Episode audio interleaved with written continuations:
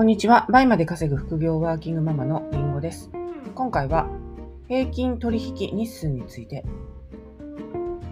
お話ししていきたいと思います。このラジオではりんごが実際にやっているノウハウやどうやって倍まで稼げるようになったか、またビジネスをママ目線でもお話ししていますので気になった方はフォローしていただけたら嬉しいです。はい。ということで、えー、昨日ね、下の子の合宿に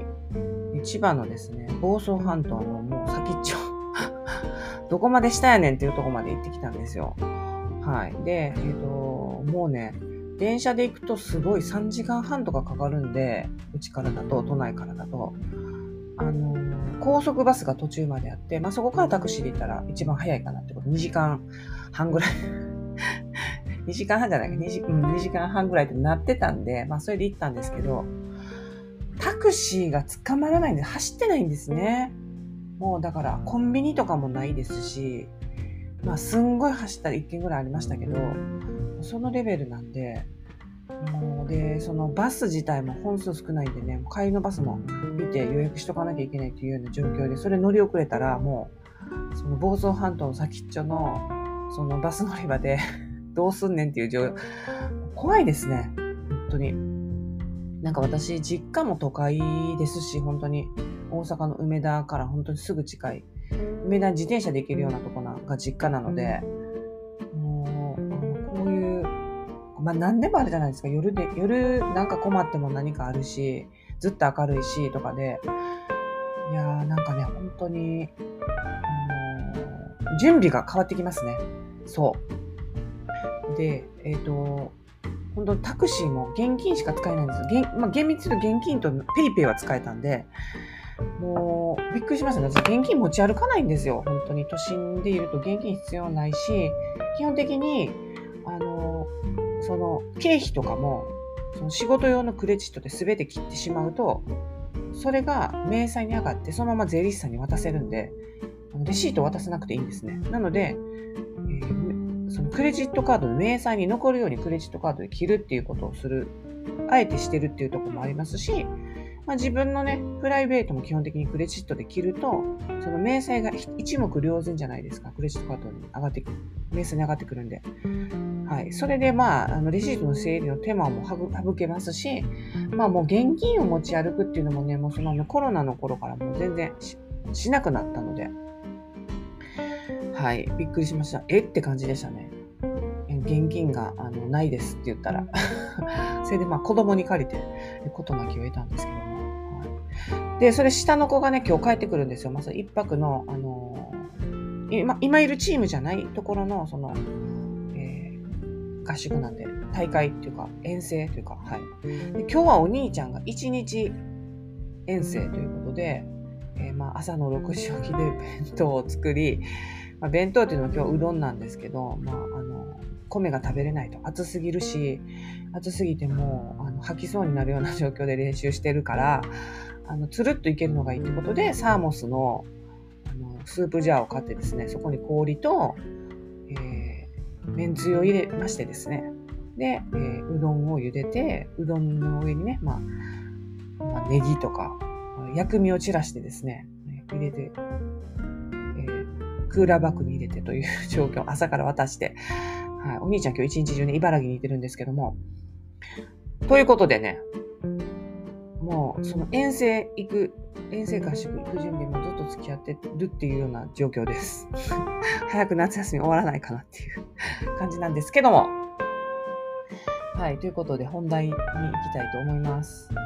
えー、っと、何でしたっけ？あ、平均取引日数ですよね。で、これね、ある時現れましたよね。 BUYMAの平均取引日数ね。あの、なんかスコアが出だしたじゃないですか。アカウントヘルススコアっていうのが、あの、まあ、9分の何みたいな、あの、あるじゃないですか。ね。えっと、これホームから入って、で、えホームの、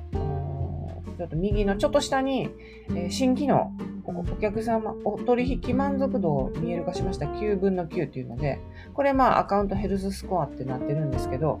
はい、これに、あの、目標数かスコア達成数ということで、この目標スコアを全て達成することで、商品がおすすめされやすくなりますっていうことなんですよ。ええ、満足が、評価がいいだけじゃダメなんですかっていうこと、これ何か、何があるかっていうと、まあ、もうね、ご存知かと思うんですけど、ちょっとお話ししますと、まあ、一番最初、キャンセル率っていうのがありますね。これはもう、前から皆さんがずっと気にしなきゃいけないキャンセル率ですね。えこれがなんか目標スコア6.0以下っていうことで、はい。で、目標スコアを、あと、今の目標スコアがあって、その横に目標スコア6.0以下。これね、キャンセルすることに、まあ、ピクって上がったり、まあ、キャンセルがあなんかないと地味にじわじわ、じわじわと下がっていくような感じです。はい、その隣にあるのが、平均取引日数、括弧国内ってあるんですけど、これがですね、受注から取引完了までにかかった日数を示します。国内から発送した取引のうち、直近180日に受け取りが完了した取引が対象です。えー、なので、今日までに、えー、今日の日付が書いてあるんですよ。今日2023年8月23日までに、えー、集計したデータでスコア計算をしていますということなんですけど、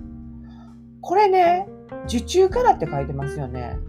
で受注して、で、まあ、国内だったら、買い付けするじゃないですか。はいまあ、翌日に買い付けしてそのまま発送したら、まあ、よく発送。ただ、取引完了までなんですよ。なので、お客様が取引完了しないのを、ほっといたんですね。私結構もう、ほっとくんですよ、ずっと。で、すごい高額な商品、もう50万円以上とかで、あのキャッシュを早く回収したいときは、あの、一応ね、全然完了されないお客様には、あの、いかがでしたでしょうか？っていうような メッセージを送るんですよ。無事、えー、商品が届きましたでしょうか？みたいな感じでね、届いてるの知ってるんですけど、知らないふりして、まあ、追跡見てわかるじゃないですか。わかるんですけど、知らないふりして一応ね、もし商品に問題ないようでしたらっていうようなのを取引完了してくださいっていうのを送るんですけど、本当に高額なやつしか私送ってなかったんで、これね、あの、これが現れた時、異常に長かったです。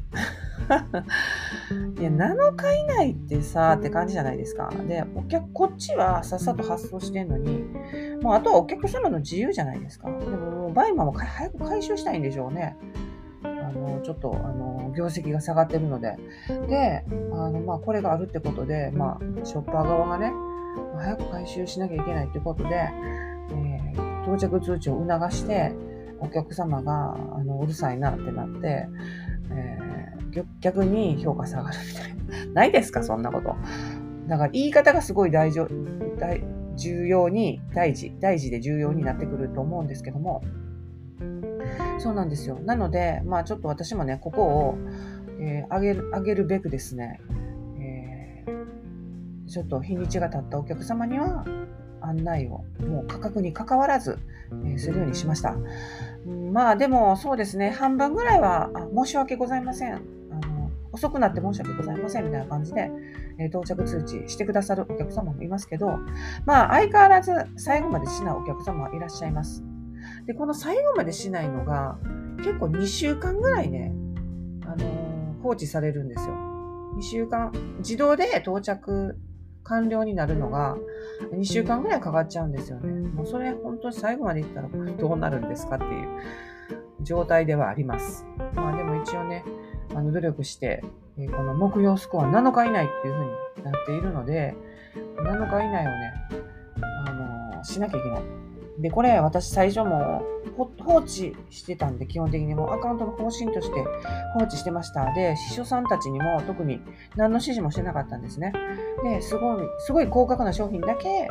の時だけ、まあ私がやったり、まあ秘書さんにちょっとあれ送っといてくださいみたいな感じで言ってたんですけど、もうあの決めました。えっ、ー、と、一週、一週間、私が発送して、えー、到着して、お客様のもとに到着してから、一週間以上、着通知されないお客様には、もう、その定型文、テンプレを送るっていうことをね、決めましたね。はい。なので今やってくれてますけども、まあ、しない人はしないんでね、下がりようがないというか。はいでもまあ、それをやることで若干ね、下がりつつあります。やっぱり、こう促すとね、あのー、あ、うるさいなってことでしてくださるお客様もいるのかもしれないです。あとは実際普通に忘れてるお客様もいると思いますので、まあこれをしたらどうなるのかなっていうことで、まあ一応ね自分のそのキャッシュ量も良くなるんで、はい、ちょっと私は目標スコアを目指したいかと思います。はい、なのでね、ここ言い方を気をつけなきゃいけないですね。到着通知、ただただ促すだけでは、お客様も忙しい。みんな忙しいので、うん、あと、まあ、高額なものを買うお客様っていうのは、開けてないっていうパターンが